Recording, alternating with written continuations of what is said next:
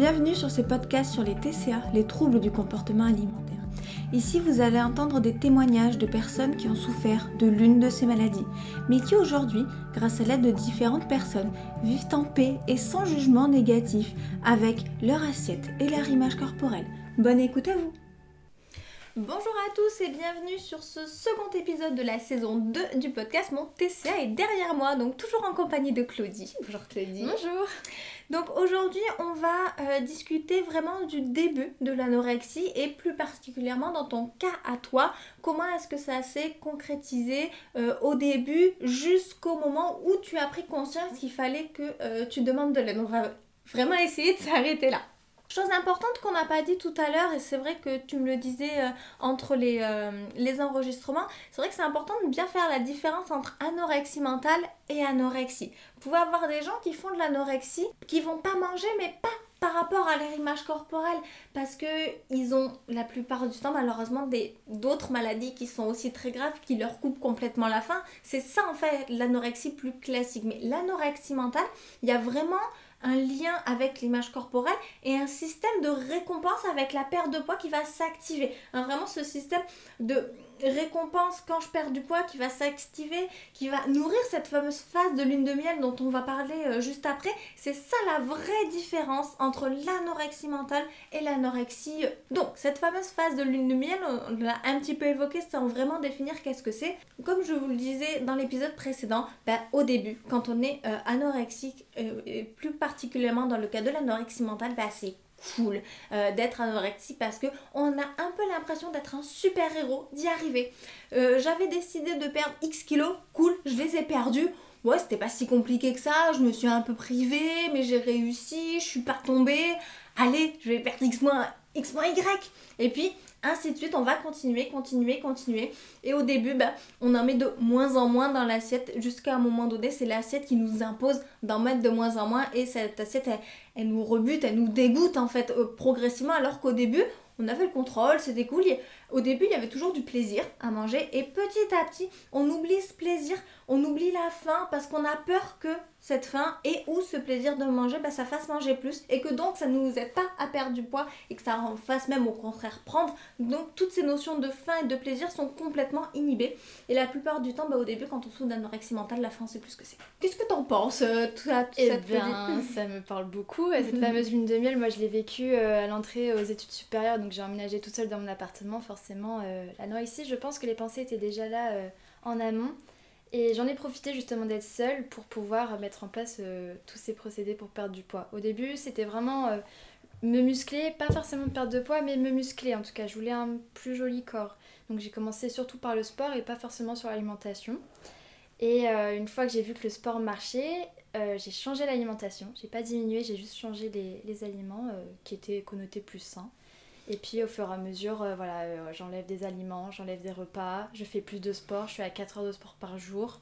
Et je me suis rendu compte vraiment que j'étais malheureuse que, euh, on va dire, 4 mois après, en décembre, début janvier. Effectivement, comme tu l'as très bien souligné, ça démarre pas du jour au lendemain. Il y a des choses qui sont là avant qui sont pas forcément perceptibles mais qui sont là avant. Et vraiment, il y a un choc émotionnel, il y a quelque chose qui fait que ça se déclenche, ça se démarre.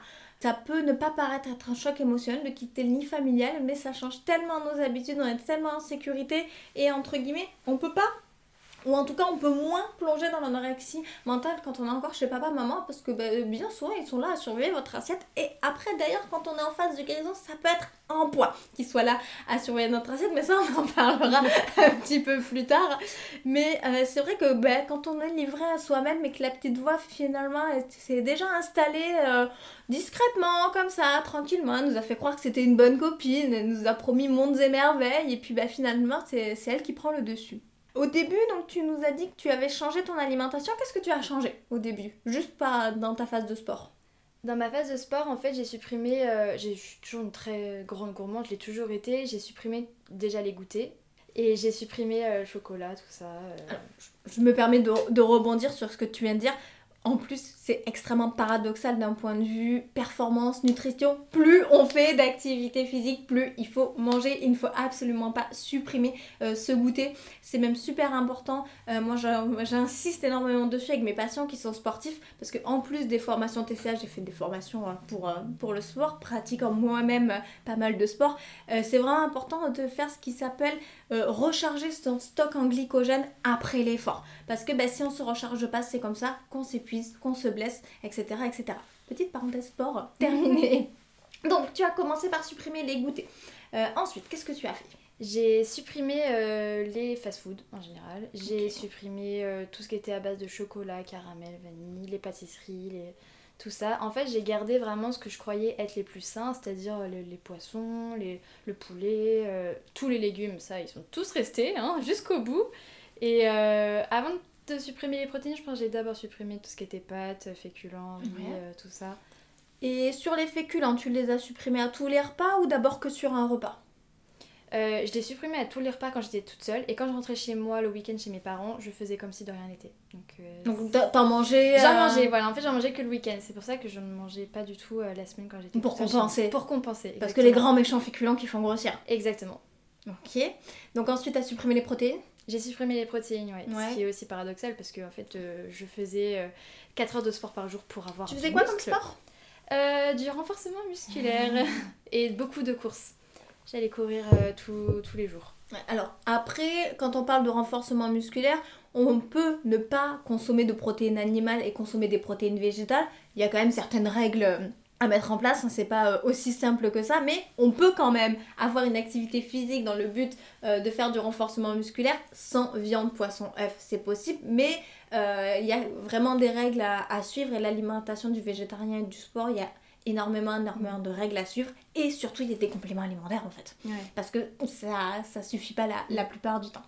Ensuite, euh, les matières grasses, tu m'en as pas trop parlé Non, c'est vrai. Euh, bah, je pense que. Alors, je l'ai complètement oublié parce que même encore aujourd'hui, j'y arrive pas toute ah, seule en tout cas très compliqué, donc euh, je l'ai oublié et en fait ça a été en fait le premier que j'ai supprimé.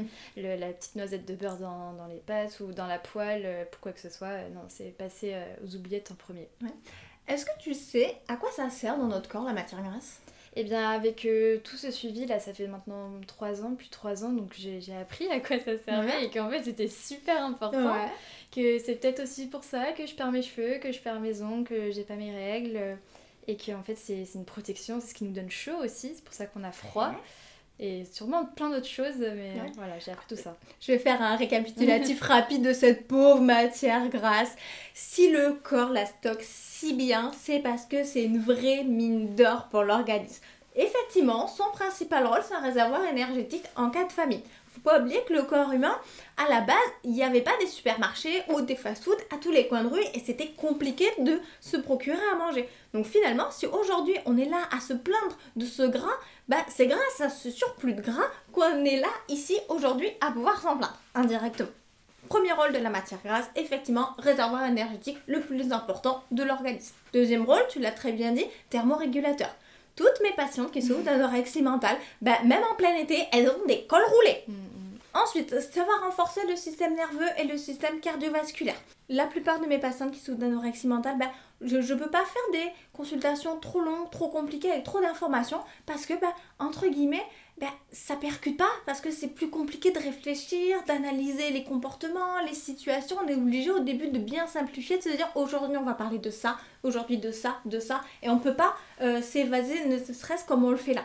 Ensuite, donc, euh, ça a également un rôle de soutien. Euh, il faut savoir qu'on a de la matière grasse sous nos reins, sous nos yeux, pour éviter un petit peu, entre guillemets, que nos organes ils partent dans, dans tous les sens. Et ça a également un rôle dans la structure de nos cellules. Je ne sais pas si vous avez euh, déjà vu le schéma d'une cellule. Est-ce que tu as déjà vu le schéma d'une cellule? J'ai jamais vu le schéma d'une cellule. J'ai jamais fait de biologie j'ai fait de la neuroscience, alors c'était l'année dernière pour ma défense, j'ai oublié. Alors, une cellule, souvent, va schématiser un peu ça comme un gros œuf au plat. D'accord Donc il va y avoir la membrane plasmique et le noyau. Je vous promets, je rentre pas plus loin dans la cytologie, même si j'adore ça. Et donc en fait, toute cette membrane plasmique, son autre nom, c'est la bicouche de phospholipides.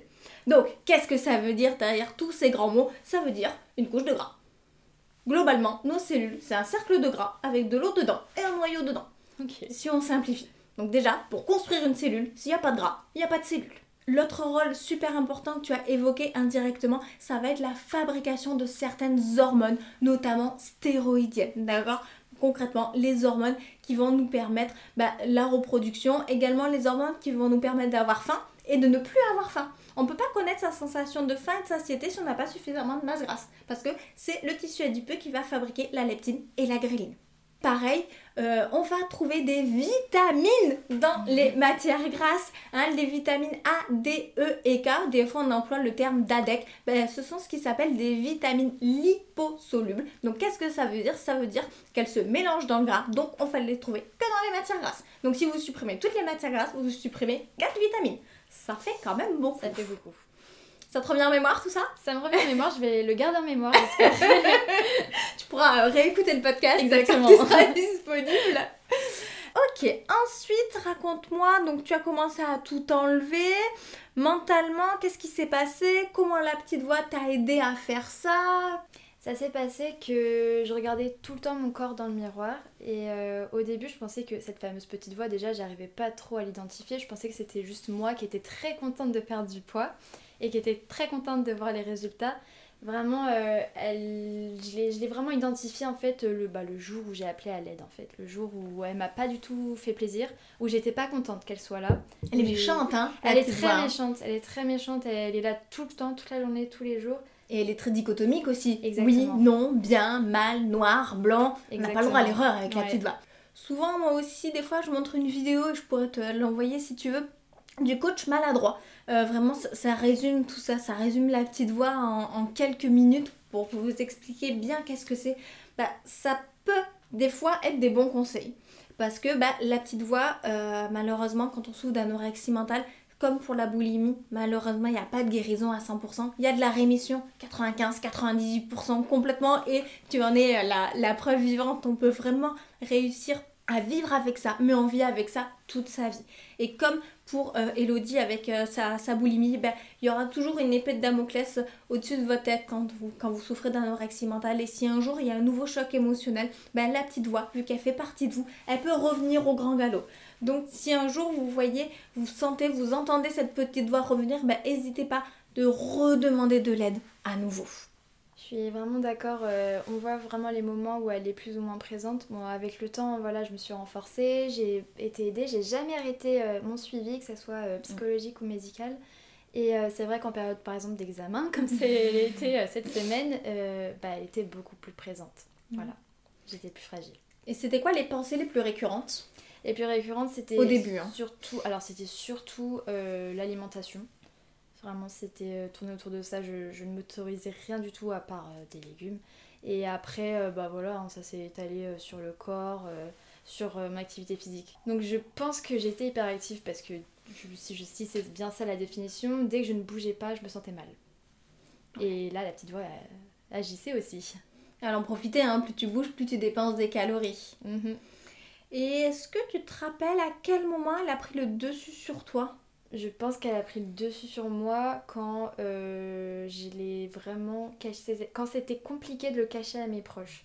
Que ça agissait au-delà de mon train de vie, donc je voyais plus mes amis. En plus, bah, c'était la période Covid, donc j'avais pas cours, j'allais pas en cours. J'étais complètement coupée du monde. C'était moi, le sport, l'alimentation, dormir, et c'était un cercle vicieux. Et est-ce que tu dormais bien? Bah non, je dormais pas bien, ou alors je faisais des cauchemars qui euh, bizarrement étaient en lien justement avec euh, le corps, l'alimentation et tout ça. Et est-ce qu'aujourd'hui, euh, quand tu passes devant un miroir, euh, tu t'en fiches, c'est préoccupant Comment ça se passe?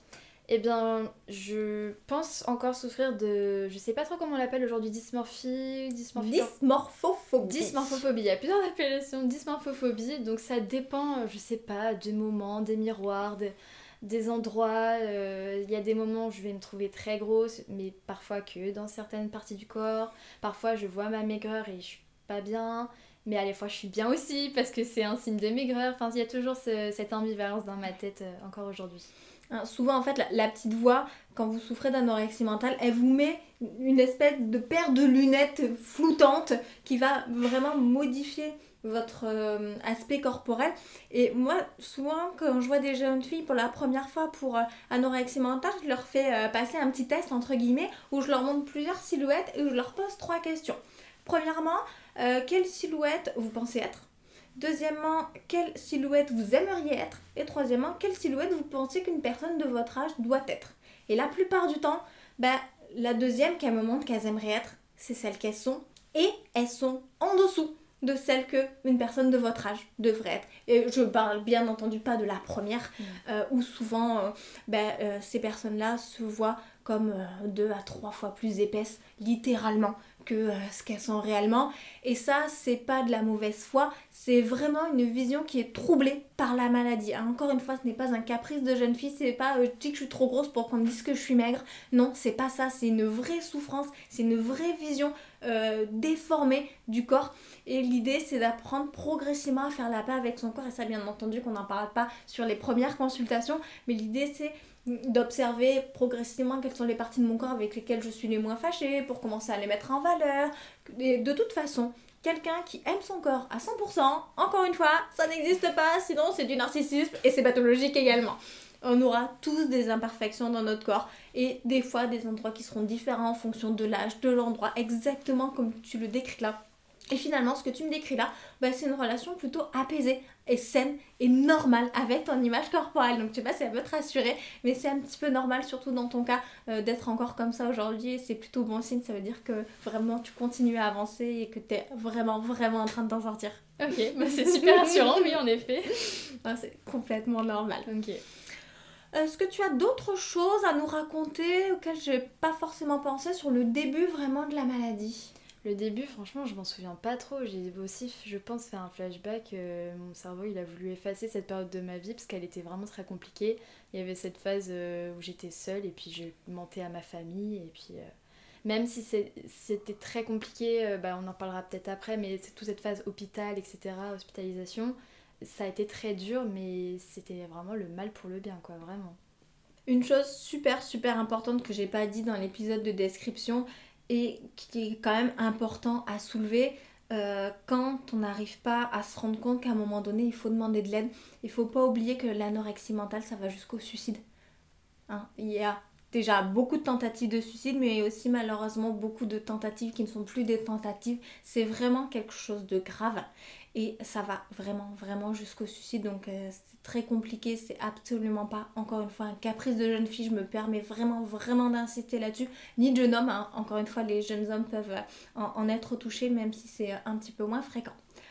Écoute Claudie, merci beaucoup de nous avoir raconté tout ça. Je vais arrêter de t'embêter pour aujourd'hui et on se verra une prochaine fois pour que tu nous racontes la suite. Avec plaisir. Merci beaucoup. Au revoir.